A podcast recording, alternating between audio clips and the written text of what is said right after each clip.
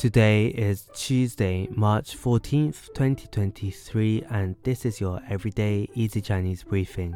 大家好，我是林老师, and in under 5 minutes every weekday, you'll learn a new word and how to use this word correctly in phrases and sentences.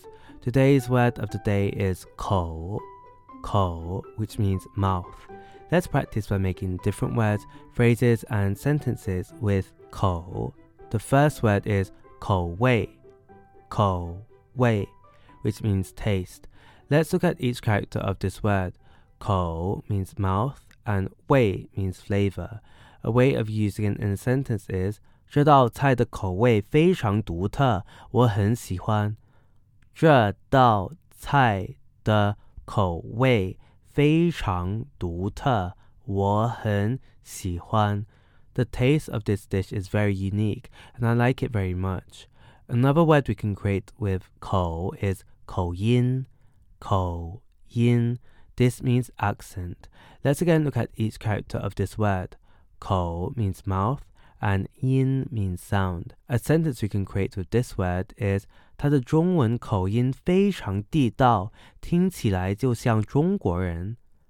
他的中文口音非常地道，听起来就像中国人。His Chinese accent is very authentic and he sounds like a native Chinese speaker. Finally, we can create the word 口罩,口罩, which means mask. A way of using it in a sentence is 现在戴口罩已经成为了日常生活的一部分。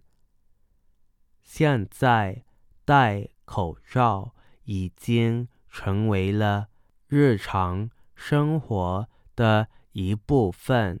Wearing a mask has become a part of daily life now.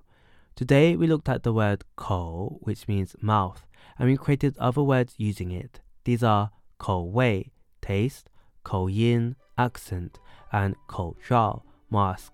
To see this podcast transcript, please head over to the forum section of our website, www.everydayeasychinese.com, where you can find even more free Chinese language resources. See you again soon for more practice.